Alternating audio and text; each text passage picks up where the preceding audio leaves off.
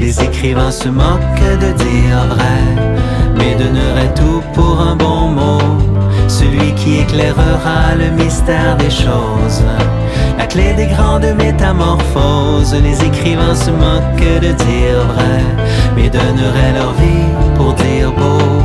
Et quand ils nous conduisent au bout de la nuit, laisse une étoile accrochée bien haut. Les écrivains se moquent de dire vrai, mais donneraient tout pour un bon mot. Celui qui éclairera le mystère des choses, la clé des grandes métamorphoses. Bonjour, êtes bien Bouquin et Confidence, Julie Collin au micro pour vous accompagner pour les 90 prochaines minutes. Bouquin et Confidence, c'est votre rendez-vous littéraire à CKRL. Cette semaine, notre invité est Ève-Marie Gingras, euh, qui a publié un tout premier livre chez Éco-Société. C'est un essai graphique dont j'ai déjà discuté avec Célia Chalfoun il y a quelques semaines. C'est Comment et pourquoi je suis devenue végane. Donc, avec elle, c'est en deuxième demi-heure d'émission. Aussi, notre chroniqueuse Célia Chalfoun nous parle de la poésie de Rupicor qu'elle a découverte il y a très peu de temps. Notre chroniqueur Étienne Beaulieu nous suggère de lire Jean-Pierre Issenut. Mais tout d'abord, euh, on parle de nouveautés avec notre chroniqueur Pascal Roux. Les écrivains se moquent de dire vrai, mais donneraient tout pour un bon mot. Bonjour Pascal. Bonjour Julie. Cette semaine, tu nous parles d'un livre pour lequel tu avais quand même de grandes attentes, mais tes attentes semblent avoir été comblées. Tout à fait. Euh, je vais vous parler aujourd'hui de Une rose seule de Muriel Barbery aux éditions Actes Sud. Pour expliquer les attentes que j'avais pour ce roman, il faut revenir à euh, son roman euh, paru en 2006 qui s'appelle L'élégance du hérisson et qui pour moi est un roman extrêmement important. J'irai pas jusqu'à dire que c'est un chef-d'œuvre parce que j'ai du mal avec le terme chef-d'œuvre, mais c'est un extraordinaire roman qui, qui me laisse bouleverser chaque fois que je le lis. J'avais lu également Une gourmandise qui est paru en 2000, mais je l'ai lu après L'élégance du hérisson et encore une fois, c'était vraiment un coup de cœur. Et puis, j'ai essayé La vie des elfes en 2015 qui m'est littéralement tombé des mains euh, parce que j'ai pas du tout compris euh, ce que l'auteur a fait. Quoi, elle, elle, a essayé de faire quelque chose qui, j'arrivais pas à rentrer dedans, je comprenais pas. C'était vraiment quelque chose de bizarre. Et tous les lecteurs de Muriel Barbery qui avaient adoré l'élégance du hérisson m'ont dit la même chose. On comprend pas du tout où est-ce qu'elle est allée. Elle a ensuite publié Un étrange pays en 2019, qui était une espèce de suite ou dans le même univers que La vie des elfes, que j'ai même pas essayé. Enfin, cette année, oui, non, vraiment, les attentes sont, étaient très élevées. Et cette année, donc, Une rose seule, chez Actes Sud. Et là, je me dis, je vais l'essayer, je le sais pas. Je lis le résumé, je me dis, bon, allons-y. De quoi ça parle une rose seule? Et ça parle du personnage qui s'appelle Rose, qui s'en va au Japon à Kyoto. Elle, elle habite Paris et elle a également une maison en Touraine. Elle est botaniste, elle a 40 ans. Et donc, elle s'en va au Japon parce que elle a un père là-bas qu'elle n'a jamais vu et euh, qui est mort. Donc, on l'a contacté pour lui dire de venir entendre le testament de son père, de son géniteur plutôt, puisque elle ne l'a jamais connu comme père, comme papa. Donc, Rose euh, arrive au Japon et ce qu'il faut savoir de Rose, c'est que à 40 ans, Rose est totalement absente de sa vie. Entre dépression et indifférence, elle fait les choses, elle a des amants, elle s'en fiche, elle est, vraiment totalement euh, déconnectée de la vie. Elle ne désire pas réellement vivre, elle ne désire pas non plus se suicider, elle est simplement morte à l'intérieur, elle se sent morte à l'intérieur. Donc le roman commence euh, par Rose qui arrive au Japon, mais la particularité de tout le roman, c'est que chaque chapitre est précédé par une espèce de courte euh, légende, un, conte court relié à, à l'histoire ou à la mythologie japonaise ou chinoise et qui contient un, une espèce de sagesse, euh, pas de sagesse populaire, mais un précepte de sagesse à la fin de chaque conte. C'est très très court et ce petit conte, cette petite légende est intimement relié au chapitre et à l'évolution euh, que vit Rose dans, le, dans ce chapitre précis. Parce que une fois arrivée au Japon, elle va pas directement lire le, euh, entendre le testament de son père. Elle est reçue par Paul, qui est l'assistant, le confident, le médecin, l'ami euh, du père qu'elle n'a jamais connu. Paul qui a la quarantaine euh, comme elle et qui a reçu pour instruction de lui faire visiter Kyoto avant d'en arriver à la lecture du testament. Donc il l'emmène dans les, il lui fait faire le tour des jardins et des temples. Il l'emmène dans des restaurants il lui fait visiter un Japon intemporel un Japon, euh, le Japon donc de, bouddhiste, le Japon zen, et il lui parle ou pas. En fait, elle veut pas qu'on lui parle de son père parce que pour elle, ça n'a aucune importance. Elle est, comment dire, il est, c'est dit à un moment donné dans le, dans le, dans le roman, c'est une emmerdeuse professionnelle. Elle est chiante. Elle aime rien, elle veut rien, elle est comme et euh, il, le lui dit à un moment donné, elle est une emmerdeuse professionnelle. J'avoue que c'est un roman de 150 pages et les 40 premières pages, j'ai eu un petit peu de mal parce que bah, le personnage est chiant. On s'y attache pas. Elle est pénible. On se dit, mon Dieu, c'est qui cette fille qui, qui, qui traverse la vie sans avoir aucune passion, aucun intérêt, rien? C'est difficile un petit peu à, à, à aborder. Et finalement, au travers de, du roman au travers de ces quelques jours qu'elle passe à Kyoto à s'imprégner du Japon, la métamorphose commence. Avec une rose seule, c'est vraiment un roman de la métamorphose. Euh, une métamorphose subtile, ténue, qui passe d'abord et avant tout par les ressentis très physiques, euh, les sensations très minérales que Rose ressent dans les jardins et les temples. À, à la page 19, elle rencontre une, vieille anglaise qui va avoir de l'importance plus tard dans le roman et qui dit Le Japon est un pays où on souffre beaucoup, mais où on n'y prend pas garde. Pour récompense de cette indifférence au malheur, on récolte ces jardins où les dieux viennent prendre le thé il y a d'abord toute, cette nature, toutes ces, sensations, les éléments, la pierre, le sable, les fleurs, l'utilisation des perspectives, euh, l'ombre, la lumière, de, tous ces jardins qui la touchent. Il y a aussi son expérience de la nourriture, où euh, là encore, je vais euh, souligner quelque chose, à un moment donné où elle mange et où elle dit dans le goût de verdure, dans l'attaque de feuilles et d'herbes, de lentilles et de cressons, elle lut la terre de riz et de montagne où elle avait été menée. Une terre où, de chaque chose, on retirait le sucre et le sel pour ne plus garder qu'une saveur sans arrêt, une saveur de rien, un concentré lisse et pâle de forêt avant les hommes. Goût de rien, goût de tout, pensa-t-elle. Ce pays me tue. Elle expérimente tout d'abord énormément de sensations physiques qui vont tranquillement attaquer les défenses qu'elle s'est érigées au cours de sa vie. On va apprendre pourquoi elle est comme ça. On va apprendre sa mère, on va apprendre sa grand-mère. On va apprendre son ancienne joie de vivre quand elle était enfant et d'un seul coup, elle a euh, littéralement, là encore, je vais plutôt lire le, tout petit passage. À 40 ans, Rose n'avait presque pas vécu. Enfant, elle avait grandi dans une belle campagne, avait connu les lilas éphémères, les champs et les clairières, les murs, les joncs de ruisseaux, Enfin, le soir, sous des cascades de nuages dorés et de la vie rose, elle y avait reçu l'intelligence du monde. Puis, un jour, comme on perd un mouchoir, elle avait perdu sa disposition au bonheur. Ça, c'est très tôt dans le roman qu'on on apprend ça. Et on va donc comprendre où elle en est arrivée à être une personne aussi détachée de la vie, aussi triste, aussi morte, comme elle le dit. Mais ce qui est plus intéressant pour nous, c'est évidemment ce qui se passe dans le roman à ce moment-là. Le roman s'articule vraiment autour de la question qui est-on? Mais surtout, et c'est clairement euh, noté dans le roman, comment sait-on qui on est? Dans la vie, on est généralement seul pour répondre à cette question, parce que généralement, personne ne nous dit qui on est. C'est vraiment une question difficile à laquelle il faut parfois répondre. Certains savent très tôt qui ils sont, d'autres prennent plus de temps pour le savoir. Rose, elle, elle a de l'aide, elle a de l'aide de Paul, qui, c'est pas qu'il lui dise voici qui tu es.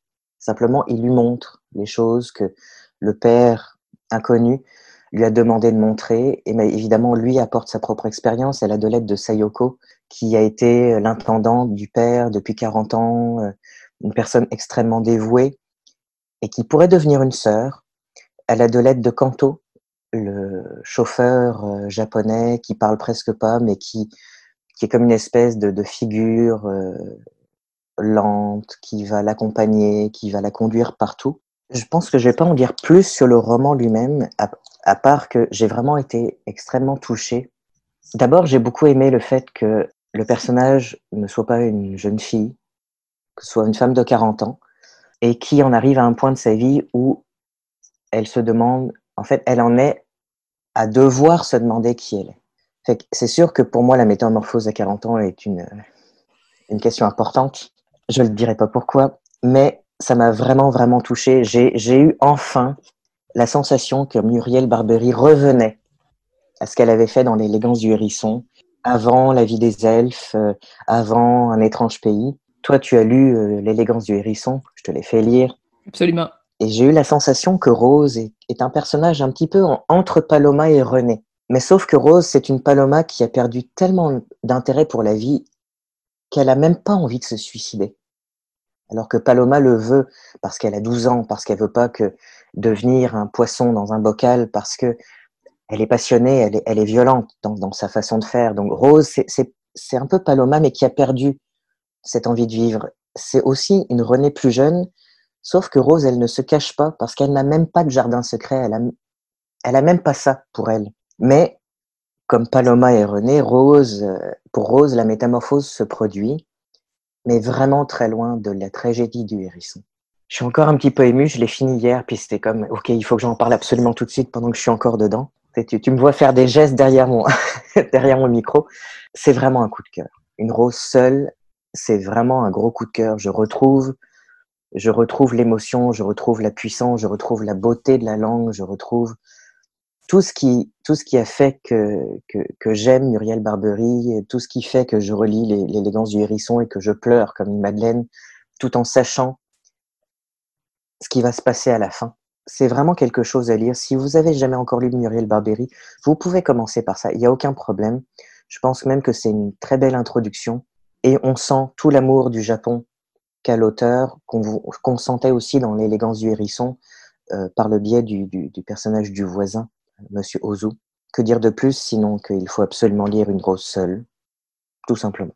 Merci Pascal. Euh, ce que je retiens aussi, c'est qu'il faut persévérer parce que le début est quand même plus lent, peut-être, un peu moins convaincant, mais au bout d'après une quarantaine de pages, tu vas vraiment embarquer euh, à plein.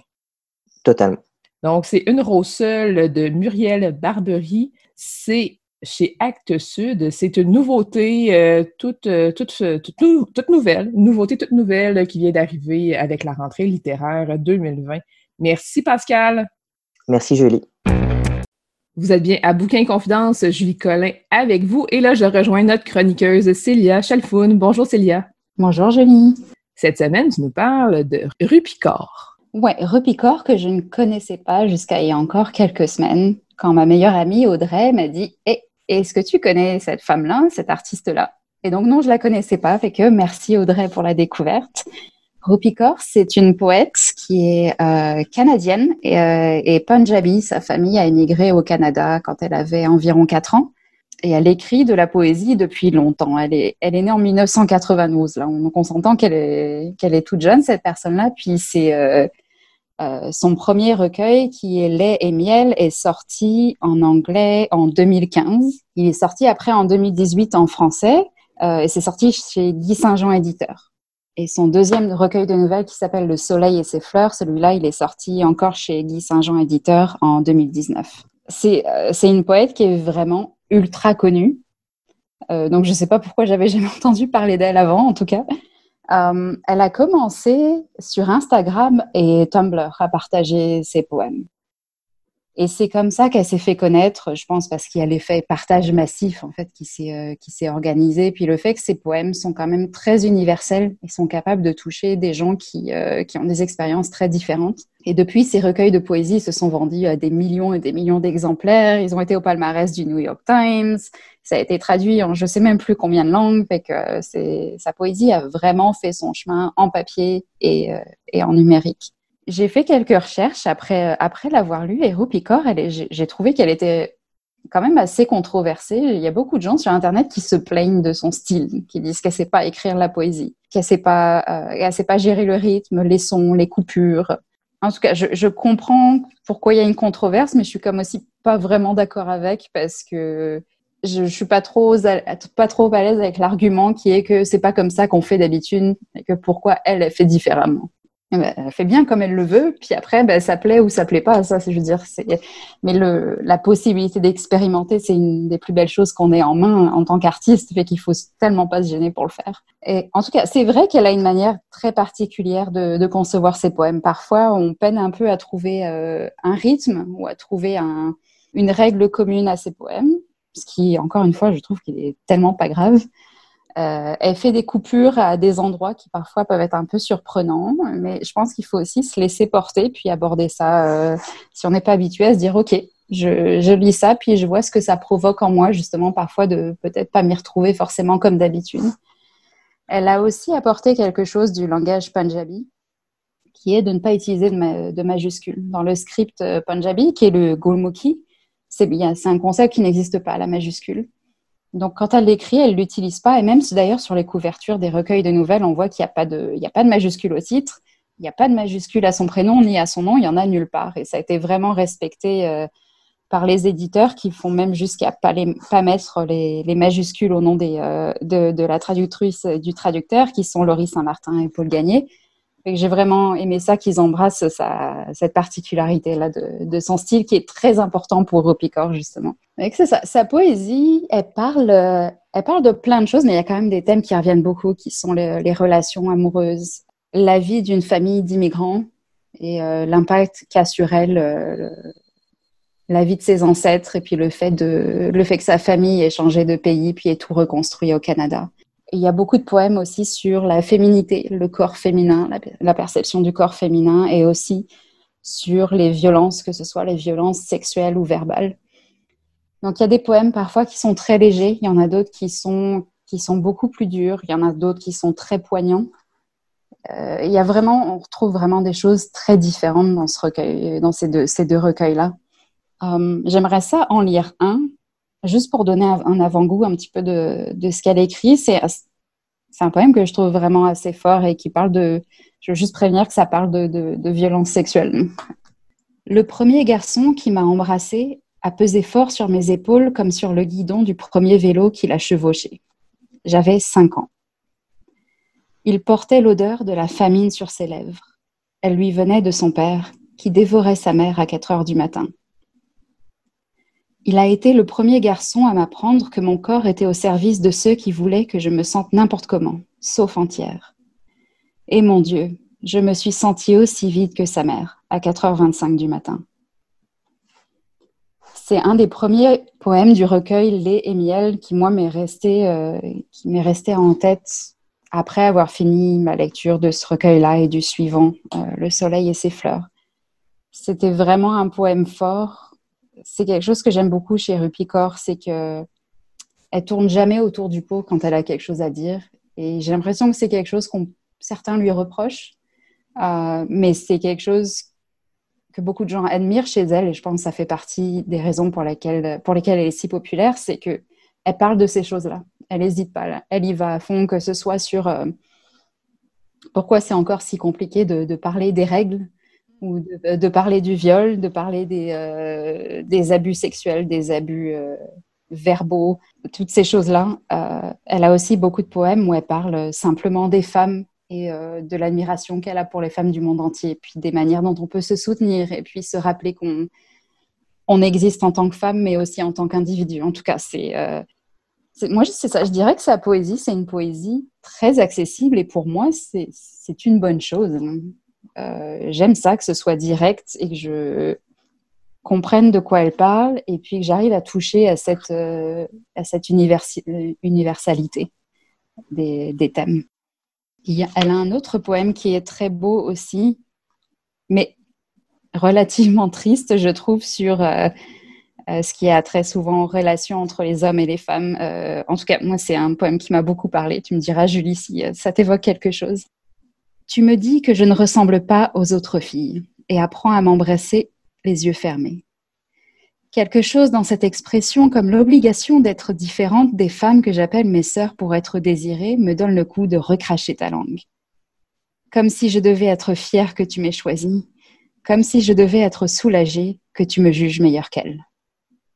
C'est un poème, c'est très court et c'est comme, euh, je trouve qu'il y a une force dans ce texte-là qui est euh, ce, en tout cas, moi, ce compliment que j'ai souvent entendu, qui est censé nous flatter, qu'on ne ressemble pas aux autres qui sont comme nous.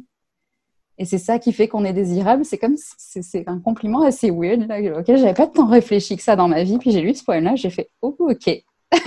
Ropicor a raison.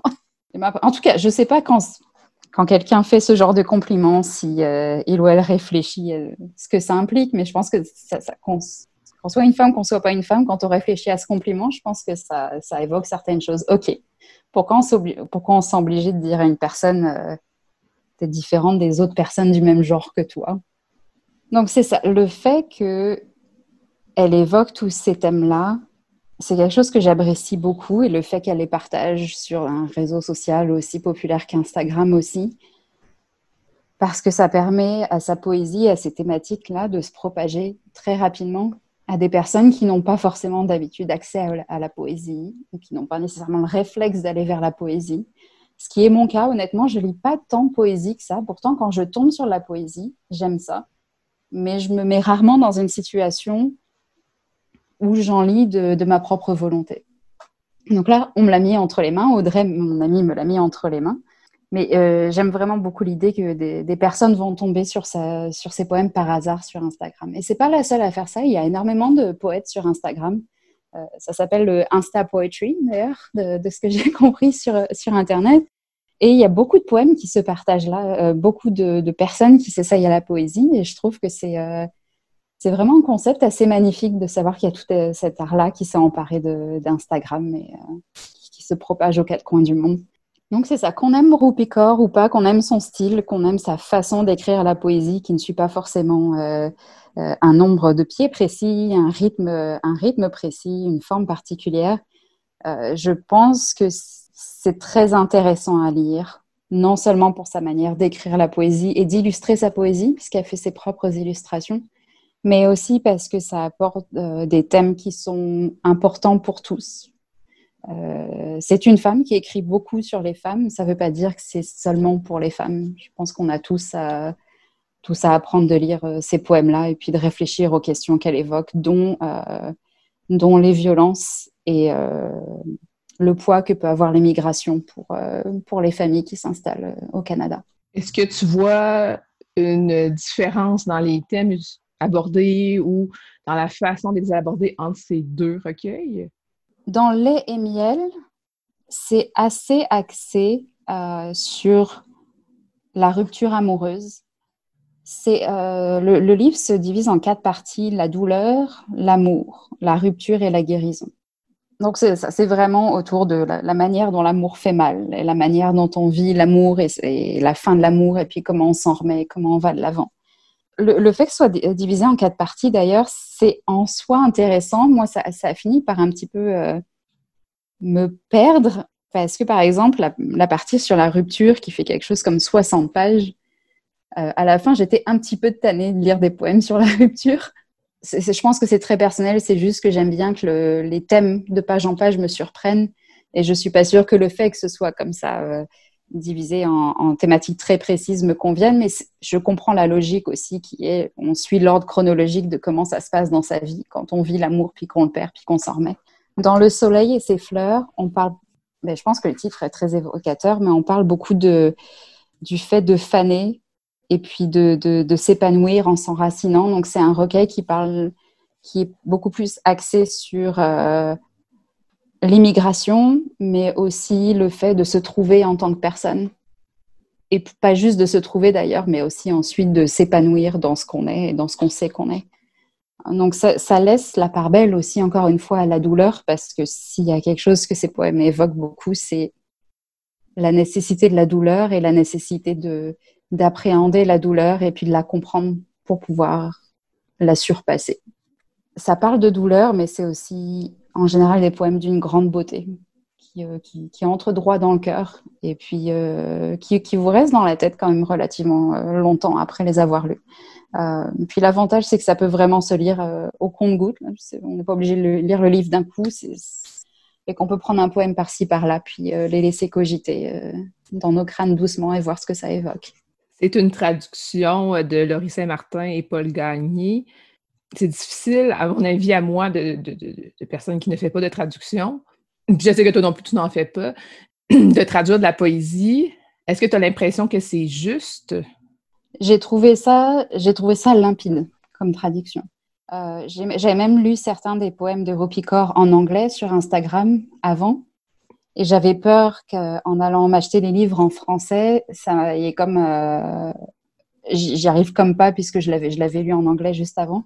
Et en fait, ça a coulé très facilement. Je trouve qu'ils ont vraiment fait un, très beau travail de traduction où on retrouve sa voix vraiment euh, unique, puis sa manière de faire les choses. Il n'y a jamais rien qui m'a accroché en me disant il me semble que j'aurais pas traduit comme ça et tout. Je suis pas traductrice, mais comme je suis bilingue, parfois ça m'arrive qu'il y ait quelque chose qui, m'accroche. Là, ça n'a pas été du tout le cas. J'ai vraiment l'impression de lire Robicor euh, comme si, comme si elle écrivait en français. Et que je veux vraiment saluer leur travail. C'est très beau. Mais merci beaucoup, euh, Célia Chalfoun. Je rappelle que les deux livres sont Lait et miel de Rupicor et le deuxième, c'est Le soleil et ses fleurs de Rupicor aussi, évidemment. Les deux sont parus en français chez Guy Saint-Jean Éditeur. Donc, euh, vous pouvez les procurer euh, assez facilement en français ou en anglais aussi. En fait, si vous voulez lire en anglais. Mais comme euh, tu disais tantôt, Célia, en, en, français, c'est très limpide. Donc, si vous avez envie de lire en français, allez-y allègrement. Merci, Célia. Ça m'a fait plaisir. Au revoir, Julie. Les écrivains se moquent de dire vrai mais donnerait tout pour un bon mot, celui qui éclairera le mystère des choses. Vous êtes bien à Bouquet Confidence, Julie Collin au micro, et là je rejoins notre invitée de la semaine, Eve-Marie Gingras. Bonjour Eve-Marie. Bonjour. Tu as fait paraître il y a quelques semaines ton tout premier livre qui s'appelle Comment et pourquoi je suis devenue végane. C'est chez Éco-Société.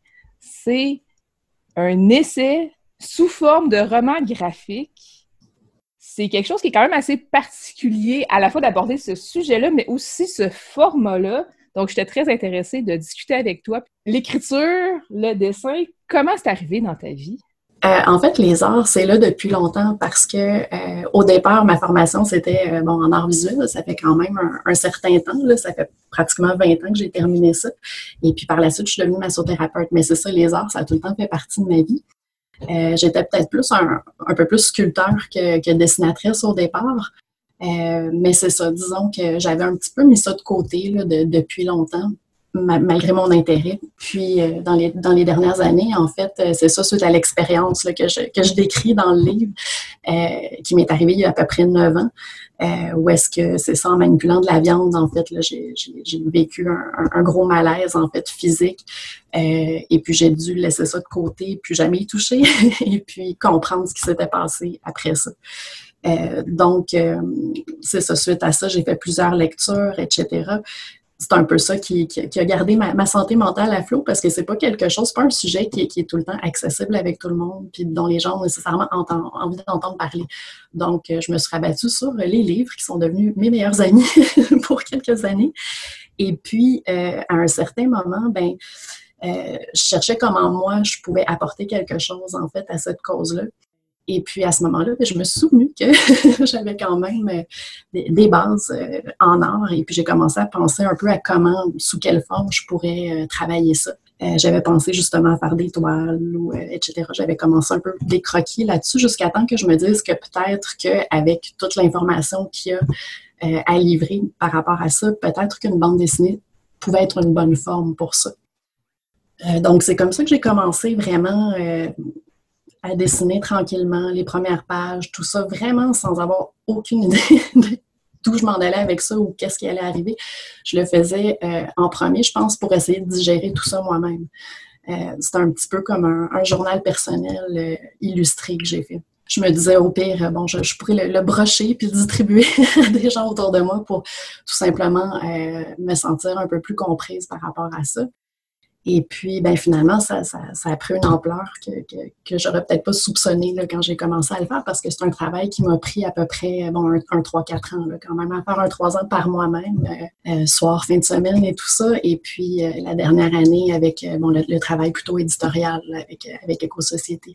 oui, c'est ça. Puis maintenant, ben voilà, c'est mon premier livre. Puis je suis assez contente du résultat puis de, l'écho que ça trouve chez les gens aussi. Quand tu euh, t'exprimais de cette façon-là un peu pour gérer les, les informations et tout ça, est-ce que ça venait tout d'abord en dessin ou ça venait tout d'abord à l'écrit? Ça dépendait, je pense, des sujets puis des périodes que je traversais parce que euh, c'est ça, il y a une portion de ça que, que, je devais emmagasiner qui était suite à l'expérience physique. Je suis quelqu'un d'assez rationnel, je, trouvais que c'était quelque chose d'un petit peu spécial ce qui m'était arrivé. Je trouvais ça un, petit peu ésotérique, si on veut. Mais c'est ça, j'ai réussi à rationaliser ça. Euh, il y avait une portion aussi qui venait avec les lectures parce que, je veux dire, quand on commence à lire sur ça, il y a énormément de littérature à, ce sujet-là, puis euh, ici au Québec aussi. C'était une façon pour moi peut-être de, digérer tout ça, puis de, de l'intégrer. Mais euh, ça, ça, dépendait vraiment des sujets. Des fois, j'avais des images qui, qui, me venaient comme ça. Euh, je, fais, bon, je faisais des, croquis suite à ça, puis je développais, mais c'est vraiment variable selon,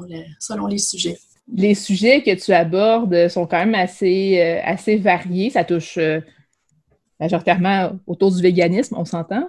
c'est quand même le sujet de ton livre. Comment tu les as construits, ces sujets-là? Comment tu les as imbriqués un à la suite de l'autre? En fait, ça a été assez, euh, je dirais, fluide. Ça se présentait un petit peu au fil des lectures. Et euh, je m'étais quand même fait une liste aussi là, pour quand même que ce soit pas complètement décousu. Il y avait vraiment un certain nombre de sujets que je voulais aborder. En fait, j'ai dû couper beaucoup de choses parce que, je veux dire, j'aurais pu écrire 500, 1000 pages là-dessus. je veux dire, c'est infini comme sujet. Mais euh, c'est ça, à un moment donné aussi, on veut pas que ça soit trop lourd pour les gens à percevoir. Je pense que je pense avoir réussi à trouver un certain équilibre pour pas que ça soit euh, ni trop, ni et que ça soit suffisant aussi. Mais, mais c'est ça, c'était... il y a eu des choix difficiles à faire, disons. Ah oui, il y a eu des sujets que tu as dû euh, écarter. Oui, bien certain, parce qu'il y a tellement, euh, il y a des gens en fait qui sont plus spécialisés que moi sur certains sujets. Je me sens tout à fait apte à parler des liens avec le féminisme, par exemple, parce que c'est quelque chose que je peux vivre par moi-même. Mais euh, il y a des gens qui vont parler, par exemple, des liens avec le capacitisme. Et puis moi, vu que c'est pas une problématique que je vis, je suis peut-être moins apte à en parler. donc je voulais pas m'approprier des sujets qui m'appartenaient pas mais euh, il reste que c'est des sujets qui sont là, qui sont présents, sur lesquels c'est vraiment intéressant de lire aussi. Il y a des choses euh, que tu abordes qui sont quand même, euh, ben, pas surprenantes, mais sur lesquelles on ne s'attend pas nécessairement à discuter. Par exemple, le fait que les gens qui disent Ah, moi, je consomme juste de la viande qui est élevée d'une façon respectueuse et tout ça, tu sais, élevée localement par des éleveurs gentils et tout ça tu dis, ben, un animal mort, c'est un animal mort. Tu, nous le dis clairement, ce genre de choses-là, alors que c'est tellement facile de dire, non, non, mais moi, je fais ma part, je fais bien ça, j'achète ma viande d'une façon respectueuse. Oui, effectivement. Ben, c'est sûr qu'on peut voir une, gradation là, dans la, gravité du traitement qui est fait euh, aux animaux dans une petite ferme biologique. C'est sûrement, si on veut, une existence qui est moins souffrante que dans une ferme industrielle. Je peux concevoir ça. Mais il reste que moi, avec, comment je pourrais dire, toutes les informations que j'ai emmagasinées, puis toutes les réalités, en fait, que, que j'ai vues en face, que je voulais pas nécessairement voir avant, je peux pas me justifier qu'on leur fasse ça, tout simplement. Euh, je ne conçois pas que, que, que ce soit de, les respecter, de les tuer à un âge où est-ce qu'ils sont encore des, des, des, bébés, là, finalement, mm-hmm. parce que c'est pas des animaux qui se rendent pratiquement à l'âge adulte quand on les abat. C'est pas, euh, en mon sens, c'est pas ça une belle vie, c'est pas ça une vie respectée. Je réalise qu'on n'a pas pris le temps de vraiment dire c'est quoi le, moment déterminant. Dans ce que tu l'as abordé rapidement tantôt, le moment déterminant qui a fait en sorte que tu as, as eu ta prise de conscience pour devenir végane. Euh, moi, je le sais, j'ai lu le livre. On en a déjà parlé de toute façon à l'émission il y a quelques semaines. Est-ce que pour les auditeurs et les auditrices, tu pourrais résumer le moment? Oui, en fait, c'est au tout début du livre, euh, donc c'est pas un punch, là, mais euh, c'est ça, tout simplement, c'est une expérience qui m'est arrivée, je veux pas dire de nulle part, là, mais enfin, c'était pas, pas quelque chose de prémédité, c'est pas quelque chose à quoi j'avais tant réfléchi au départ. Euh, c'est arrivé en manipulant de la viande, en préparant un, repas. Et puis, euh, tout simplement, tactilement, j'ai commencé à, avoir un malaise, des, nausées, des étourdissements et tout ça. Puis j'ai dû euh, cesser ce que je faisais et puis j'ai trouvé ça un peu surprenant comme, comme expérience, assez pour que, que ça me porte à, m'informer après sur pourquoi je m'étais sentie comme ça. Puis en fait, le lien avec le, toucher, c'est aussi parce que mon, mon métier depuis une douzaine d'années maintenant. Je, suis massothérapeute, donc euh, peut-être que j'ai particulièrement une sensibilité aux mains. Là, puis disons euh, toucher à un, ben, je veux dire, un animal qui est mort, disons-le, qui, qui, est froid, qui est broyé, ben, c'est pas comme toucher à des muscles en santé, disons. -le. Donc, c'est quelque chose qui est venu me chercher tactilement puis que, que j'ai dû expliquer après rationnellement. Tu nous donnes aussi dans ton livre différentes astuces pour répondre à des gens qui arrivent avec des commentaires qui n'ont pas de bon sens, de type Ah, mais Hitler est végétarien. Puis ce qui est surprenant, c'est qu'en fait, euh, quand ça commence, parce que bon, j'imagine que tu sais ce que c'est aussi euh, étant végétarienne, mais euh, quand ça commence, on dirait que c'est bon, c'est irritant, là, on se le cachera pas. Mais à un moment donné, on s'aperçoit que c'est vraiment un, un, pattern, tout simplement. Et puis c'est assez intéressant psychologiquement parce que c'est toujours, toujours, toujours les mêmes arguments, les mêmes questions, les mêmes oppositions qui reviennent. Donc, euh, l'histoire de, Hitler, je l'ai entendu plusieurs, plusieurs, plusieurs fois. Euh, les gens qui me montrent leur canine pour dire, euh, bon, nos dents sont faites pour manger de la viande, etc., etc. Je veux dire, c'est des choses qu'on entend souvent. Il y en a même que j'ai pas mis, là, parce qu'il y en a d'autres, du genre, oui, mais qu'est-ce que tu ferais si tu te retrouvais sur une île déserte avec un cochon? Est-ce que tu mangerais le cochon? Bon, des, des, choses hypothétiques comme ça qui n'arrivent jamais, là, on s'entend, alors que dans la réalité, on peut faire le choix de pas créer de souffrance, de, souffrance, ou en tout cas le moins possible à des êtres sensibles. Donc, c'est ça. Mais oui, étant donné que c'est des choses que j'ai souvent entendues, euh, auxquelles je répondais pas nécessairement au début non plus, euh, bon, mais on finit par se faire une idée sur ça, puis ça pousse à y réfléchir aussi. Donc, oui, il y a des, il y a des réponses que j'ai développées par rapport à ça, effectivement. Tu nous parles aussi de différentes euh, choses que j'imaginais pas, comme par exemple les, les personnes qui sont responsables d'attraper les poules? Oui. Je connaissais pas ça moi non plus, en fait. C'est toutes des choses que j'ai découvertes en chemin et je continue à en découvrir après avoir écrit le livre aussi. C'est ça, ça dépasse l'entendement, en fait, tout ce qui se fait puis qu'on n'imagine pas. Là. Euh, il y a plusieurs métiers, en fait, qui sont reliés à cette industrie-là qui sont juste... Euh, c'est immonde, là. Je veux dire, personne ne veut faire ça. Quand, quand on fait ces métiers-là, c'est euh, parce qu'on n'a pas le choix. Là. Je veux dire, personne... En tout cas, ça doit être assez rare, quelqu'un qui a une passion pour le, le fait de travailler en abattoir ou de, ce, type d'emploi-là, c'est difficile pour, évidemment, les animaux, si on s'y attend, mais c'est difficile pour les humains aussi là, qui sont dans ce, dans ce secteur-là. Oui, ça, tu l'exprimes très bien. Tu nous le montres très bien euh, dans, la, dans cette portion-là de l'essai où tu parles justement des, des personnes qui ont vécu des chocs post-traumatiques? Bon, je, je, pense pas être la seule de ce côté-là, mais j'ai peut-être une vision un peu large aussi du, véganisme, euh, mais dans laquelle j'inclus aussi les, animaux humains. je veux dire, c'est quand même, euh, on, on, veut pas causer de souffrance aux animaux, mais on veut pas en causer aux humains non plus. Puis je pense que tous ces secteurs-là, justement, c'est quelque chose de très, très, très difficile pour les, les gens aussi. On a même vu euh, dernièrement avec la pandémie le nombre d'éclosions de COVID qu'il y a eu dans des abattoirs, justement parce que c'est des milieux euh, qui sont propices à ça, tout simplement. C'est ça, je pense que en incluant aussi les humains là-dedans, je pense que ça, fait partie aussi de la, philosophie végane, en fait. On peut parler des achats de commerce équitable et compagnie. Je trouve que ça forme un tout, en fait. Tu parles aussi de véganisme et de féminisme. La première fois que tu as lu ça, que les féministes devaient être véganes, euh, tu as trouvé ça un peu, euh, tiré par les cheveux, tu n'étais pas trop convaincu, puis ça, puis finalement, tu as tombé en bas de ta chaise, c'est ça que tu nous montres clairement, euh, puis tu fais vraiment des liens avec ça. Le fait que, par exemple, on, on voit les animaux comme des morceaux, en morceaux, un peu comme la femme peut être morcelée sur des publicités, par exemple, où est-ce que là, on va mettre de l'avant ses lèvres ou ses seins ou ses fesses, mais on verra pas la femme dans son intégralité. Exactement, tout à fait. Puis c'est quelque chose, en fait, que, bon, je pense que à peu près toutes les femmes peuvent avoir expérimenté, là, bon, de, de, de, se sentir avant tout comme un objet ou comme, bon, un numéro, ou, etc. Là. Donc, je dis pas que ça arrive pas aux hommes, mais je veux dire, c'est quand même un phénomène qu'on connaît assez bien, puis surtout avec toutes les dénonciations qu'on voit en ce moment, tout euh, le, concept de consentement qui semble pas être euh, compris dans toute la population. Euh, le consentement, justement, je pense que ça fait aussi partie de la problématique avec, avec les animaux, c'est qu'on n'en a rien à faire de leur consentement. Il euh, n'y a pas un animal qui consent à ce qu'on lui fait subir. Donc, c'est un peu, euh, c'est ça mon, mon, mon, gros lien, le gros lien que je vois en fait avec le féminisme. C'est le fait de ne pas être un objet, de ne pas être utilisé, d'être un individu, d'être respecté. C'est ce que je vois comme lien en fait avec les deux problématiques fais beaucoup de liens aussi entre euh, euh, les animaux d'élevage et les animaux de compagnie. On a souvent plus euh, de sympathie et de respect pour les animaux de compagnie. On les aime-tu, nos chats, nos chiens? Souvent, on peut avoir une, relation un peu plus distante peut-être avec les animaux de, ferme. Comment t'en es venu à élaborer ces pages-là? Ben, en fait, je pense que ben, pour ce sujet-là aussi, ça vient de, mon expérience personnelle parce que j'ai tout le temps côtoyé des, des, des animaux dans ma vie.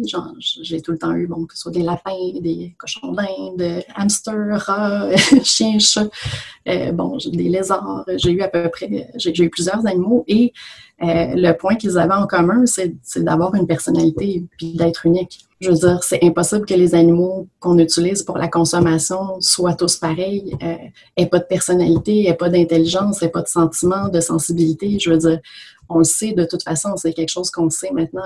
La, science nous dit que oui, ils ressentent, oui, ils ont une conscience, oui, euh, ils ont des comportements intentionnels, euh, oui, ils souffrent aussi. Donc, euh, tout simplement, euh, c'est un, parallèle qu'on peut faire entre les deux. Je veux dire, c'est pas parce qu'on vit avec des animaux de compagnie puis qu'on les connaît que ça serait différent avec un animal qu'on utilise euh, pour la consommation. Je veux dire, ce, sont tous des animaux sensibles, ils ont tous des personnalités. Puis je pense qu'à partir de là, ben, c'est ça, il faut, faut, réévaluer nos, comportements par rapport à eux. Est-ce que la rédaction de cet ouvrage-là t'a permis à toi euh, d'évoluer ou de, grandir dans ton véganisme? Est-ce que ça t'a permis euh, soit d'être euh, d'aller plus loin ou je sais pas d'être plus confortable avec ça ou peu importe? Est-ce que tu sens une évolution intérieure? Oui, je sens une, évolution pour ma part, en fait, parce que puis je continue de m'informer puis d'apprendre à ce sujet-là tout le temps. Mais je, le sens aussi de la part de l'extérieur, des, gens en général, de la population en général. Que, je veux dire, moi, c'est sûr que mon expérience se déroule sur une dizaine d'années seulement, mais je vois une grosse différence déjà depuis dix ans, puis je perçois beaucoup plus d'ouverture euh, par rapport à ça, sûrement parce que, bon, on en parle beaucoup, là, mais, euh, mais quand même, je sens qu'il y a un peu plus de perméabilité dans la, la, perception des gens par rapport à ça, plus d'ouverture, plus d'acceptation. Donc, ça fait du bien, ça aussi. Ce livre-là, tu l'as construit tranquillement pas vite, un peu comme un journal euh, pour toi, ton évolution, ta compréhension, euh, tes apprentissages et tout ça. Comment t'en es venu à publier chez Éco-Société? Oui, bien, à un moment donné, je me suis dit que euh, si en fait ce que j'avais écrit pouvait avoir euh, pouvait apporter de l'aide en fait à quelqu'un d'autre que moi ou que mon entourage, ça serait peut-être une bonne chose parce que je me suis dit que je devais certainement pas être la seule végane euh, bon euh, à pas toujours se sentir comprise ou à avoir de la difficulté à en parler ou à aborder ces sujets-là ou juste avoir de la difficulté à, vivre avec ça tout simplement, même sans, sans nécessairement en parler. Euh, c'était pour un besoin en fait de, de, communication et de participer à ma façon à ce mouvement-là parce que euh, bon, je suis pas quelqu'un qui, qui, parle beaucoup en général. Euh, je suis peut-être pas la, plus grande militante non plus. Je, vais à certaines marches, mais je suis pas, je suis pas tout le temps dans tous les événements. Puis ça a été ma, la façon personnelle que j'ai trouvé de m'impliquer. Euh, et puis avec Éco-Société, ben ça a été euh, je veux dire, je me pince encore, je me trouve tellement chanceuse qui a été intéressée par mon projet. Vraiment, euh, c'est une belle maison d'édition qui font des projets importants, intéressants. Puis euh, vraiment, je me, je me, sens tellement, tellement choyée qu'ils sont intéressés au projet. Mais c'est ça, je, tout simplement, c'était une belle journée, un, un, salon du livre, en fait, où est-ce que j'ai été parler à différentes personnes euh, et puis que j'ai abouti euh, au kiosque d'éco-société où j'ai parlé avec ces gens-là. Euh, et puis, ils m'ont dit d'envoyer ce que j'avais, ce que j'ai fait. Et puis, c'est ça, disons, c'est comme ça que ça s'est passé. C'était réellement magique. Est-ce que tu rêvais déjà de publier avant? Est-ce que c'était quelque chose qui t'habitait? Oui, ben j'ai tout le temps un petit peu euh, hésité justement entre le, côté artistique puis le côté écriture. Euh, en faisant la bande dessinée, je me suis dit que ça m'enlèverait de la pression sur un et sur l'autre, que étant donné qu'il y avait les deux, je serais moins stressée avec mon écriture, moins stressée avec mon dessin. Finalement, c'est pas ça que ça fait. J'étais stressée avec les deux. L'écriture, ça fait partie de ta vie depuis longtemps. Oui, ça fait partie de ma vie depuis longtemps. Euh, mais c'est ça, je, comment je pourrais dire, c'est euh, oui, c'est un, un, vieux rêve. Je pense que j'ai tout le temps pensé, même à l'enfance, que j'allais à un moment donné écrire un livre. J'avais déjà, euh, il y a très longtemps, quand je travaillais dans un, centre euh, d'art visuel, je, donnais des cours de bande dessinée. Donc, c'est quelque chose qui est avec moi depuis longtemps. C'est quelque chose qui m'intéresse depuis longtemps. Mais bon, des fois, la vie fait qu'on ne peut pas nécessairement faire tous nos projets, ou en tout cas, on ne se donne pas le, temps ou les moyens de, poursuivre nos projets. Mais euh, celui-là, parce que j'ai eu d'autres projets que je n'ai pas nécessairement terminés ou que je n'ai pas, pas commencé, qui fait juste dans ma tête. Mais celui-là, euh, quelle qu'en soit l'issue euh, au départ, même si je savais pas où j'irais avec ça, je sentais que c'était important. Je sentais que je sentais qu'il fallait que je le fasse. Puis c'est quelque chose que j'ai pu continuer. J'ai mis un petit peu de temps là-dessus à chaque jour, tout le temps, pendant ces trois, trois quatre années-là. Donc, euh, oui, c'était très, très important pour moi d'y arriver, de le terminer.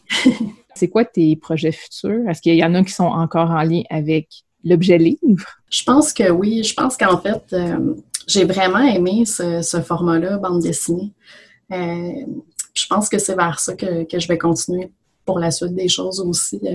Euh, en tout cas, au moins pour un, prochain projet là, que je suis en train de mijoter justement présentement. Euh, mais oui, c'est vraiment, c'est vraiment une formule que j'aime. Est-ce que tu peux nous en dire un peu sur ton futur projet? Ben, c'est un peu plus un peu plus flou, je dirais. Euh, parce que bon, celui-là, c'était très didactique quand même. C'était plusieurs notions. Euh, dans le prochain, ça, va peut-être traiter un peu plus d'expériences personnelles que j'ai vécues. Euh, pas, pas, directement dans du véganisme, des, expériences humaines, disons, qui vont peut-être aller vers que ce soit des, troubles dépressifs ou des choses comme ça, ou en tout cas des, choses qu'on, disons, c'est ça, peut-être un peu plus dans les, euh, dans les sentiments là, que dans les, informations. Moins documentaire. Dans ça ne sera pas nécessairement un essai, ça va être quelque chose qui va ouais, être plus personnel peut-être. Et encore, j'hésite parce que là, c'est mon, mon, problème récurrent que j'avais avant qui revient, plein d'idées, plein de sujets, mais que c'est difficile de, d'en, accrocher un que je trouve assez important pour mener jusqu'à la fin aussi. Oui, c'est ça. Mais il faut se donner le temps aussi. Là. Puis, tu sais, ton livre vient de sortir. C'est un, un gros projet qui t'a demandé 3-4 ans c'est correct de prendre un peu de temps aussi. Hein. Puis de, vivre aussi ce, livre-là qui, vient tout juste de sortir. Euh, dans un contexte, on s'entend que c'est pas le contexte le plus joyeux pour sortir un livre. Euh, dans le sens qu'il y a comme moins d'opportunités de salon du livre, puis de rencontres, puis tout ça. Est-ce que tu reçois des retours des, lecteurs? Bien, ça commence là, oui. Puis euh, ça, fait vraiment, comment je pourrais dire, c'est ben, c'est très touchant parce que autant que le processus de l'expérience du véganisme et de l'expérience d'écriture, dessin, euh, c'est quelque chose de très solitaire quand même, dont je me plains pas, mais je veux dire, c'est ça quand même. Puis là, tout à coup, d'avoir une, connexion comme ça avec les gens, puis que, je veux dire, que les gens comprennent, qu'ils trouvent ça euh, aussi important que moi, je trouve ça important. Euh, juste la, discussion, en fait, que, que tu avais eue avec, avec Célia à, mm-hmm. une des émissions, je trouvais ça vraiment, j'étais émue, honnêtement, parce que justement, de voir que, que les gens comprennent, que ça les touche, je veux dire, moi, c'était c'était ce que je voulais, c'était mon objectif, qu'on soit plusieurs, en fait, à, être conscients de ça, puis qu'on soit plusieurs, plusieurs têtes à essayer de trouver des solutions, tout simplement. Oui, puis une chose que j'aime beaucoup, c'est ton approche bienveillante. Moi, jamais je me suis sentie euh, parce que moi, tu l'as dit tantôt, je suis végétarienne, je, ne suis pas végétalienne. Quoique j'ai des journées végétaliennes, un peu, euh, ça donne comme ça, là, mais tu n'empêche que c'est ça, c'est pas, euh, pour moi, j'en suis pas là. Je sais pas si je vais être là un jour, mais jamais je me suis sentie jugée à la lecture de, de, ton livre. Jamais je me suis dit Ah, ouais, j'ai l'impression que j'en fais pas assez. J'ai l'impression que tu nous accompagnais tout simplement, puis qu'après ça, c'était à, moi de continuer ma réflexion, tout simplement, mais sans que toi, tu portes un jugement sur mon niveau de réflexion. Ça me fait plaisir que ce soit la, perception, euh, ben, la, tienne, puis c'est beaucoup le retour que j'ai aussi. Ça me fait vraiment plaisir parce qu'en fait, mon, le ton que j'avais n'est euh, pas euh, réfléchi, pas prémédité, j'ai pas essayé de d'être bienveillante. Je veux dire, c'est juste que c'est comme ça que je vois les choses. Je, je, je, peux très bien concevoir que, je veux dire, dans la vie, on, vit toutes sortes de choses, justement. Là, donc, il euh, faut quand même être euh, assez euh, comment je pourrais dire, stable, confortable pour être capable de, de, de, de penser au bien-être des autres aussi. Là. Je veux dire, quand nous-mêmes, on n'est pas nécessairement bien ou on est juste trop essoufflé, on est dans, dans une vie qui nous empêche de s'arrêter puis de penser, euh, comme c'est le cas pour beaucoup de gens, ben, je veux dire, on peut pas reprocher euh, justement aux, gens de ne pas être à cet endroit-là ou de pas avoir cette sensibilité-là quand ils sont dans, dans la course puis la survie. Là. Donc, euh, mm chacun, chacun a son parcours, puis ça, euh, c'est tout à fait quelque chose que je comprends. Je veux dire, comme je disais tout à l'heure, je suis massothérapeute, donc euh, oui, je masse les gens, mais je veux dire, je les écoute aussi. donc, euh, je suis habituée de, que les gens se confient à moi, puis bon, leur expérience de, vie, leurs problèmes, leurs épreuves. Donc, je veux dire, c'est pas toujours simple. On ne mm. peut pas toujours se préoccuper juste des autres, il faut, faut, être bien soi-même aussi. Souvent, les gens vont me demander à qui ça s'adresse, le livre. Puis, euh, c'est sûr que oui, ça va s'adresser aux véganes qui vont peut-être apprendre quelque chose là-dedans, mais c'est en fait, ça s'adresse peut-être moins aux véganes qu'à tout le monde qui est autour d'eux, en fait. Euh, je, le, faisais beaucoup dans l'idée d'aider l'entourage euh, de, ces gens-là à comprendre, au minimum comprendre, en tout mm. cas, et puis peut-être à être conscientisé à ça jusqu'à un certain point. Mais c'est ça, je pense que ça s'adresse, ça s'adresse pas mal à tout le monde. Euh, que ce soit qui connaissent des gens véganes ou des gens qui sont tout simplement curieux un peu de savoir qu'est-ce qui se passe euh, derrière ce qui se retrouve dans notre assiette. C'est peut-être pas euh, toujours aussi beau que ce qu'on souhaiterait, disons. Notre assiette, puis aussi qu'est-ce qui se passe dans notre manteau, puis dans notre couette, puis sur nos, pieds, puis toutes ces choses-là.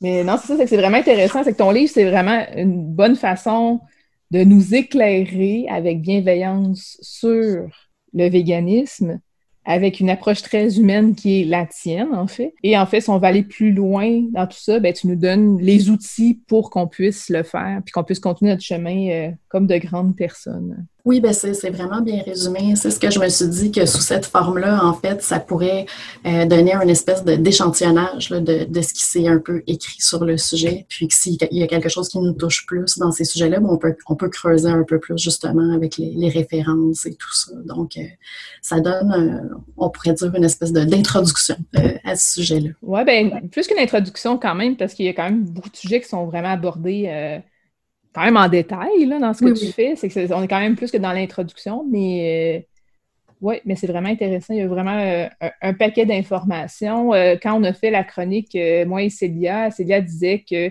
elle, elle est presque végétalienne, à peu près à 95 son 5 se, se, constitue beaucoup de, de quelques sorties au restaurant en fait qu'elle va faire, où c'est un peu plus compliqué des fois. Mais pour le reste, elle est vraiment, euh, elle est vraiment végétalienne. Puis elle disait qu'elle, elle l'a lu en trois fois parce qu'il y avait quand même beaucoup d'informations là-dedans, euh, même pour elle. Donc, quelqu'un qui est quand même assez conscientisé, qui a lu beaucoup à ce sujet-là. c'est, quand même c'est costaud, mais en même temps très accessible aussi parce que c'est, humain. Oui, effectivement. Ben, je, suis contente que ça soit, que ça soit perçu comme ça. Parce que quand on écrit quelque chose, je veux dire, euh, on ne sait pas tout le temps, justement. C'est dur de se mettre dans la tête des autres puis de, de pouvoir savoir comment ils vont se sentir, puis euh, ce qu'ils vont retenir de ça. Mais euh, non, ça fait vraiment plaisir, les, retours que j'ai. Je suis contente que ça soit bien compris, puis euh, ben, visiblement quand même apprécié. ben, en tout cas, merci beaucoup d'avoir publié ce premier livre pour toi. Comment et pourquoi je suis devenue végane chez Éco-Société avec une préface d'Élise Desauniers. On va suivre tes projets futurs, peu importe ce qu'ils seront tu disais que tu allais un peu moins dans l'optique essai euh, pour le, prochain projet, mais euh, on, va dessus là-dedans? J'ai aucun doute que ça va être intéressant malgré tout. Merci beaucoup, euh, Marie. Merci à toi. Merci beaucoup de m'avoir reçu. Les écrivains se moquent de dire vrai, mais donneraient tout pour un bon mot, celui qui éclairera le mystère des choses. Vous êtes bien à Bouquin Confidence, Julie Collin au micro et là je rejoins notre chroniqueur essai Étienne Beaulieu. Bonjour Étienne. Bonjour Julie. Cette semaine, tu nous parles de Jean-Pierre Issenut. Oui, donc Jean-Pierre Issenut euh, est, un, est un cas particulier. Vous me direz que tous les essayistes québécois sont des cas particuliers, puis vous aurez raison. Euh, c'est toujours un parcours singulier. Il n'y a pas vraiment de règles dans, dans, dans, l'essai littéraire. Puis euh, est là pour le prouver. Donc, euh, juste, euh, je suis sûr que ceux qui, qui, ont, je dirais, dans nos auditeurs, nos auditrices qui ont plus que 50 ans, qui fréquentent un peu le milieu littéraire, qui savent un peu qui, qui, était en place, vont se souvenir vaguement de Jean-Pierre Issenut. Ils vont dire, ah oui, c'est vrai, lui, c'était le chroniqueur dans Liberté. Hein, parce qu'il a, a tenu une chronique longtemps dans les années 70-80, à la grande époque de la Revue Liberté, euh, la grande époque des essayistes de, la Revue Liberté. Puis bon, euh, on a, on pourrait dire aussi euh, les gens qui lisaient Le Devoir dans ces années-là, surtout dans les années 80, se souviennent sans doute de Jean-Pierre Rissenut comme de celui qui faisait les chroniques. En fait, c'était pas vraiment des chroniques, c'était plutôt des critiques sur la poésie québécoise. Et c'est là où nos auditeurs, nos auditrices vont sans doute se dire Ah non, pas lui. Comment ça? Parce qu'il était vraiment vache. Euh, il, était, il était vraiment euh, un des pires. Euh, c'était quelque chose. Tout le monde passait dans le tordeur, un après l'autre. Puis je pense pas que c'est la meilleure partie de son œuvre, ces, ces critiques littéraires-là dans le devoir. il, a, il a éreinté à peu près tout le monde en poésie québécoise. Donc, ça, a été recueilli dans un, un, essai qui s'appelle Le petit banc de bois, qui est paru il y a une quinzaine d'années, j'exagère, 12 ans, chez euh, Nota Bene. Donc, oui, c'est en 2000, excusez-moi, je dis n'importe quoi, c'est en 2014 que c'est paru. Le, Petit banc de bois, c'est un super beau livre. Euh, j'ai le droit de le dire, même si c'est à Nota Bene, même si c'est moi l'éditeur, parce qu'à ce moment-là, je n'étais pas là. C'était Guy Champagne qui l'a fait, ce, très, très beau livre-là, dans les euh, cahiers du Centre Hector de Saint-Denis-Gardon, qui malheureusement, c'est une collection qui n'existe plus. Mais vraiment un beau livre, puis qui, qui, qui recueille tous ces propos euh, qu'il a tenus ici et là sur la poésie. Euh, c'est assez instructif, c'est drôle parce qu'on saisit le pouls littéraire d'une époque euh, à lire Issenut, parce que c'est fou. c'est un homme qui a lu tout ce qui se publiait ou presque en poésie québécoise, même, je dirais, dans à peu près tous les domaines du roman, il était très, très, très à jour, autant en, littérature française qu'en littérature québécoise. Donc, qui est Jean-Pierre Issenut? Drôle de phénomène. C'est un Français, en fait, qui a passé trois ans en Belgique, les 18 premières années de sa vie en France. Après ça, il vient au Québec. Il a passé euh, tout le restant de sa vie, 33 ans au Québec, en fait. Et euh, après ça, pour les dernières années de sa vie, il retourne en France euh, et il va s'enfermer dans les Landes, hein, dans le sud-ouest de la France. Puis il, se met à, méditer, à lire comme un défoncé, à s'occuper de ses canards, de ses, écureuils, tout ça. C'est là qu'à mon avis, il écrit le meilleur de son œuvre. Euh, à mon avis, c'est-à-dire ces, euh, ces carnets qui vont être publiés chez Fides. Euh, donc, c'est le cinquième monde d'abord, puis ensuite chemin au pluriel, chemin de sable. À mon avis, c'est le meilleur. Mais Jean-Pierre Issenut a été prolifique. Malgré son espèce de haine de la littérature, il a lui-même été très prolifique. Donc, il n'y a pas juste le petit banc de bois qui recueille toutes ces chroniques qu'il a écrites. C'est quand même un livre assez imposant, le petit banc de bois, ça fait 500 pages. Euh, il y a aussi, ça vient de paraître en 2019 chez Nota Bene, puis là, j'ai pas le droit d'en parler parce que c'est moi l'éditeur, fait que j'en parlerai pas, mais c'est un recueil de euh, ces, euh, textes qui, qui, étaient restés dans les tiroirs, qui n'avaient qui avait jamais reparu, puis qui étaient devenus introuvables. Donc, c'est Yvon Rivard qui a réédité tout ça dans la collection La ligne du risque à Nota Bene. Donc, j'en parle pas plus. je veux vous dire aussi qu'il a écrit toutes sortes de, de, textes super étranges qui sont absolument inclassables, comme je les adore. Euh, qui s'intitule Rêverie. Donc, c'est un, c'était publié dans la collection Papier Collé, euh, la grande collection Papier Collé chez Boréal, donc qui, qui, a été le, lieu de publication presque exclusif des essayistes québécois pendant, je dirais, un bon 15 ans.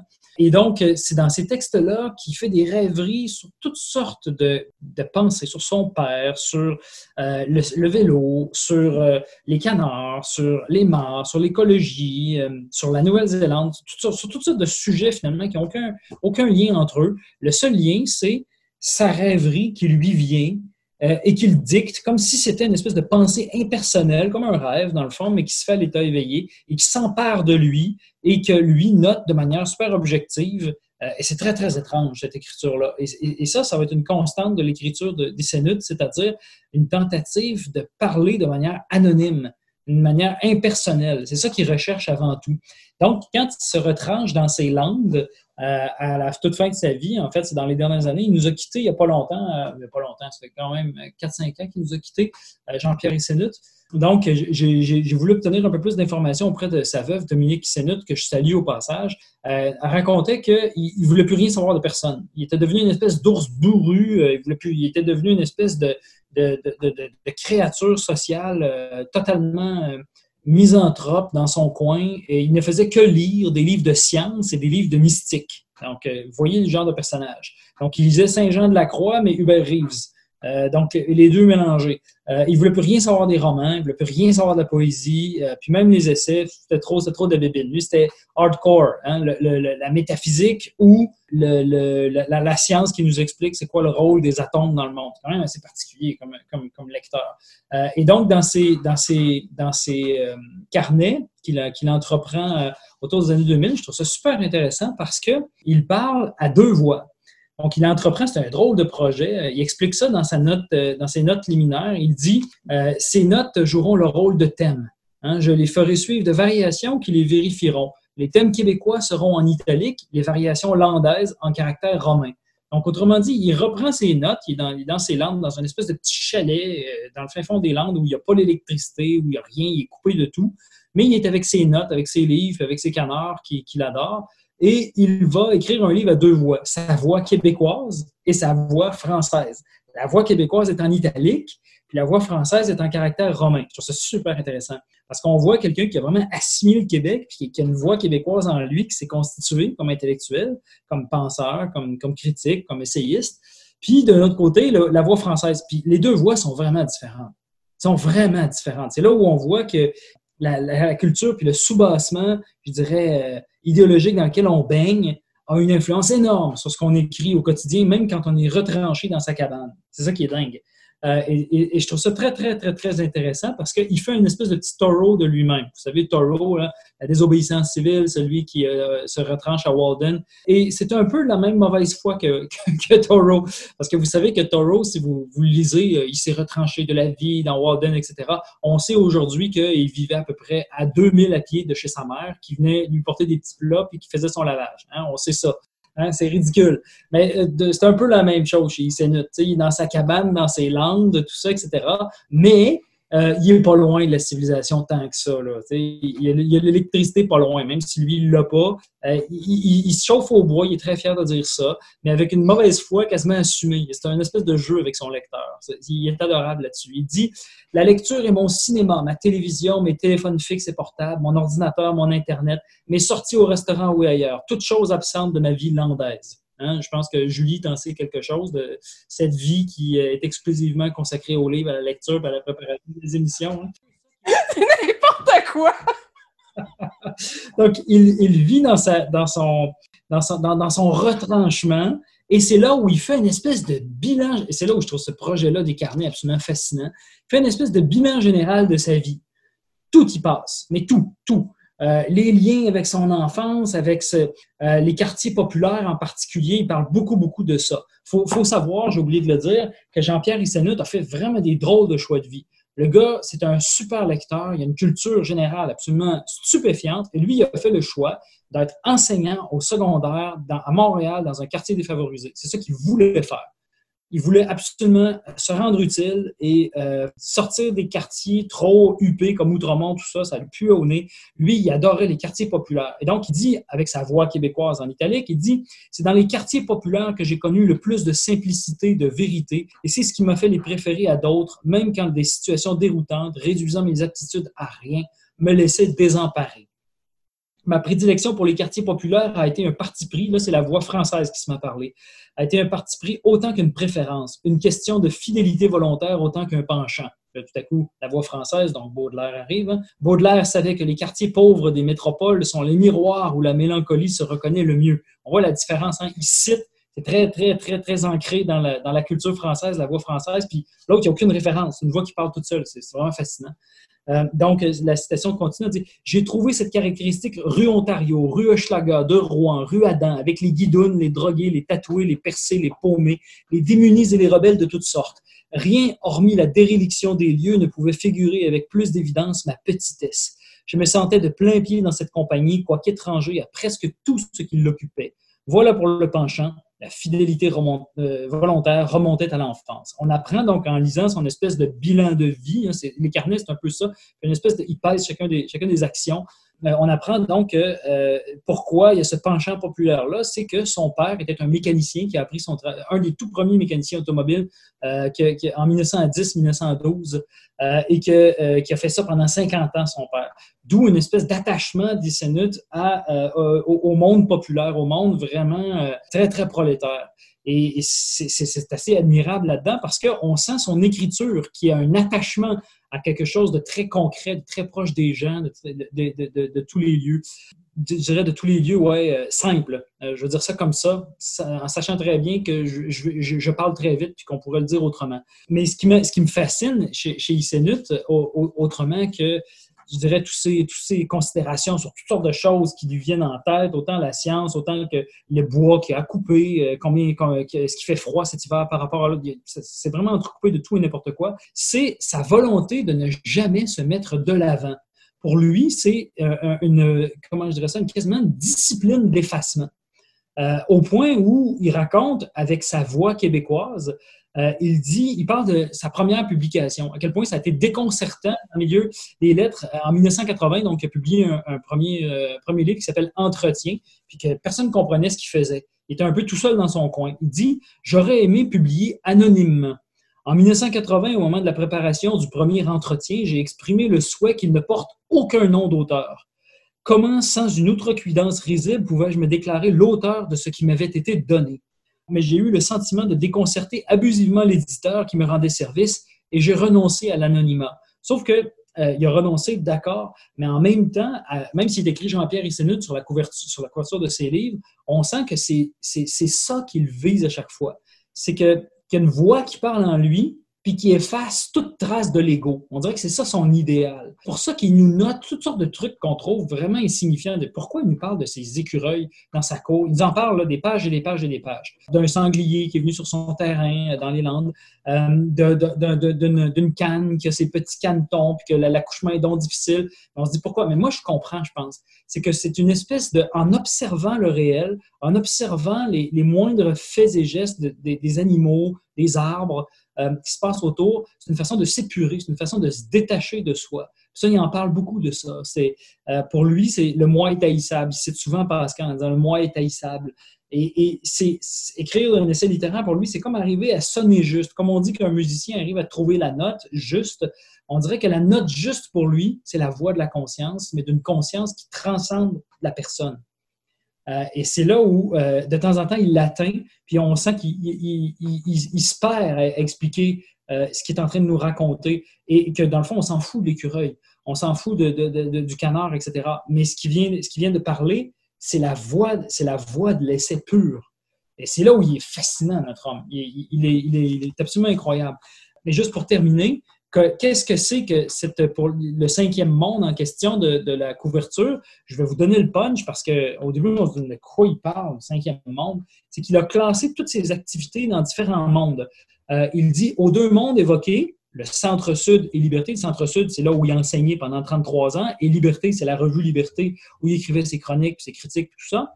J'aurais pu ajouter celui de Laval, parce que oui, notre homme est un banlieusard qui habitait à Laval. C'est ça aussi, c'est quelqu'un d'assez particulier. Euh, il aime les lieux ordinaires, hein. il aime les lieux, la banalité, il adore ça, il se sent bien là-dedans.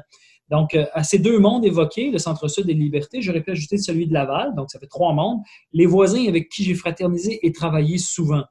C'était un troisième monde dont ma famille différait assez pour en constituer un quatrième. Donc, la famille, un quatrième monde, et là, le cinquième monde, et j'avais toujours le mien, le cinquième monde, celui des ruminations à part. Donc, le cinquième monde, c'est celui-là. C'est celui qui est avec le lecteur, mais en fait sans le lecteur aussi. C'est celui des ruminations. Parce que oui, Jean-Pierre Issenut est un ruminant. il avait toutes les caractéristiques d'un ruminant. C'est quelqu'un qui remanche la même idée, qui remanche la même, euh, je dirais, la, même phrase, il peut, elle peut revenir de, de, de, de 20-25 ans dans les rêveries, euh, dans ses premiers textes dans Liberté. De temps en temps, on retombe sur euh, exactement le même passage qui est revenu en tête. On sent qu'il il manchouille tout ça dans sa tête, puis que c'est jamais fini. Euh, ça peut toujours revenir. Hein. Comme vous savez que les ruminants ont, trois estomacs. Hein. Les, on digère une première fois, ils digèrent une première fois l'herbe, puis ensuite, une fois que ça fait du chill, puis une deuxième, deuxième fois, troisième fois. On dirait que Jean-Pierre Rissanut est vraiment un ruminant dans tous les sens du terme. Il mange plusieurs fois les mêmes idées. Puis l'autre truc, c'est que je l'ai rencontré assez fréquemment autour de la table d'Yvon Rivard euh, dans les dernières années de sa vie. Puis il a l'air d'un ruminant. Il avait l'air, il était bourru, il était, oh, il avait vraiment là, on le regardait, puis on pensait à quelque chose de bovin. C'était, il y avait quelque chose de buté. Euh, c'était un personnage qui était euh, à la fois détestable et tellement attachant les deux en même temps. Il, bougonnait, il était jamais content. Euh, il y avait une espèce d'attitude un peu butée sans arrêt sur tous les sujets, mais en même temps, il en parlait passionnément. C'est vraiment un drôle d'homme, une drôle de voix complètement singulière, euh, unique en son genre. Euh, et j'invite les lecteurs à, lire surtout, en commençant par son meilleur. j'invite les lectrices aussi à, dire, les lecteurs, les lectrices, tout le monde, à, lire ces, ces, ces cinquièmes mondes, ces chemins de sable, qui sont ces carnets qui s'étalent de 2005 à 2009. ensuite de quoi, ben, il, a, cessé d'écrire puis il nous a quittés, euh, paraît-il, dans un grand, grand bonheur. Hein. Donc, c'est comme si c'était un acheminement progressif à la mort. Ses derniers carnets. Et c'est là que c'est magnifique. Quelle entreprise incroyable. Merci, Étienne. tantôt, tu parlais euh, du fait qu'il ne voulait pas mettre son nom sur ses, livres, sa première publication, entre autres. Il explique aussi qu'il ne voulait pas utiliser un pseudonyme parce que pour lui, c'est important de garder le nom de son père. C'est très bizarre. C'est deux exigences totalement contradictoires. C'est mm. tout à fait juste. Pour lui, euh, mais c'est ça, c'est qu'il veut garder ses origines vraiment prolétaires, les Sénutes, hein, qui, viennent d'un quartier vraiment euh, ouvrier. Puis, mais en même temps, pour lui, c'est une fois qu'il se met à sortir de ça, pour lui, le nom devient superflu. Il ne veut jamais mettre son nom. Il y, a, tellement de passages où il fustige le milieu littéraire. C'est un milieu dans lequel il ne se sentait pas bien, qu'il détestait, qui en même temps, mais en même temps, il connaissait tout le monde. c'est pas le genre de gars qu'on allait voir dans les lancements, c'est pas le genre de, personnage qu'on allait rencontrer dans les cocktails. Euh, oubliez ça. Euh, c'était quelqu'un de vraiment bourru. Euh, mais en même temps, il lisait tout au courant de tout, il était vraiment à l'affût, il était sans cesse, il avait un avis très, très, très, très construit. Et en même temps, c'est une voix unique qui, forme tout à fait le euh, dans ses meilleurs moments, qui tient d'Arthur Buis. Il touche beaucoup à Arthur Buis dans la description de la nature. Donc, Arthur Buis, dont je vais probablement parler dans, une chronique sur l'essai, c'est un des premiers grands essayistes québécois, Arthur Buis, euh, quand il décrit notamment les paysages euh, de, la Gaspésie, un des tout premiers à, avoir voir la, puissance pittoresque. Et donc, je trouve que il touche de temps en temps à, ce genre de voix-là. une voix impersonnelle qui décrit avec beaucoup de bonheur euh, des, observations du, réel, tout simplement. Merci beaucoup, Étienne. Tu nous rappelles le titre des deux livres que tu suggères plus particulièrement, s'il te plaît? Oui, c'est le cinquième monde. Ce sont des carnets. C'est publié chez Fides. Et euh, Les chemins de sable aussi chez Fides. C'est publié en 2010 euh, et 2011. 2009 et 2010, pardon. Parfait. Merci beaucoup, Étienne. Un plaisir. C'est tout pour Bouquin et Confidence cette semaine. Merci à notre invité de la semaine, Eve-Marie Gingras. Je rappelle que son essai graphique est Comment et pourquoi je suis devenue végane, c'est chez Éco Société. Aussi, merci à Célia Chalfoun de nous avoir parlé de Rupicard. Ces deux livres qui sont disponibles en français aux éditions Guy Saint-Jean, éditeur, sont Lait et miel et Le soleil et ses fleurs. Merci à Pascal Roux de nous avoir parlé de Une rose seule de Muriel Barbery, c'est chez Actes Sud. Merci aussi à Étienne Beaulieu de nous avoir parlé de Jean-Pierre Kissenut. Il suggère plus particulièrement le livre Le cinquième monde qui est paru chez Fides. Toutes les informations sur les livres qui ont été présentés aujourd'hui à l'émission sont disponibles sur julielioli.com. Je vous invite à rester à l'écoute de CKRL, c'est Rock'n'Roll Planète qui suit à l'instant. Passez une belle soirée. À la semaine prochaine.